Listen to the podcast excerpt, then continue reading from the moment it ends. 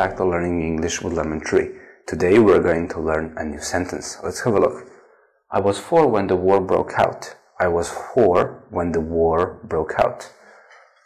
I was four when the war broke out. I was four when the war broke out.